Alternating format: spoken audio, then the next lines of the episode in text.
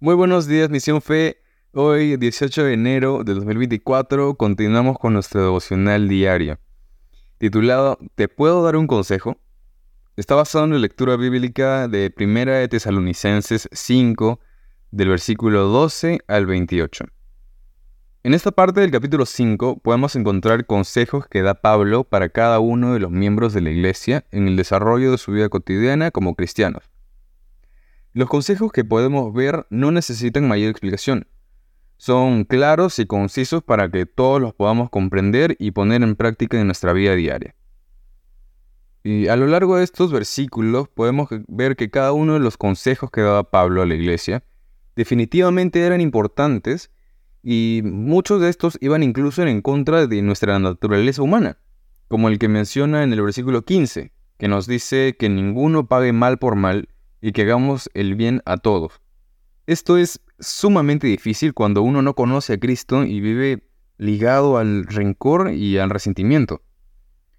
Y entre las varias recomendaciones que se encuentran en el capítulo, nos pide estar siempre alegres, que no dejemos de orar nunca, que, que nos mantengamos alejados de toda clase de mal y que no apaguemos al Espíritu Santo.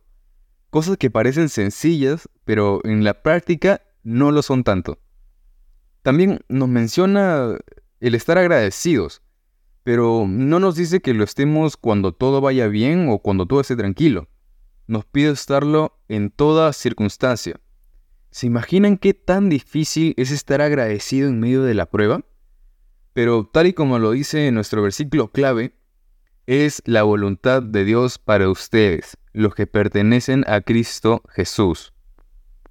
Entonces, te pregunto, ¿Le perteneces a Cristo? Si tu respuesta es sí o sí, definitivamente, entonces todos estos consejos son un manual para ti. ¿Los conocías?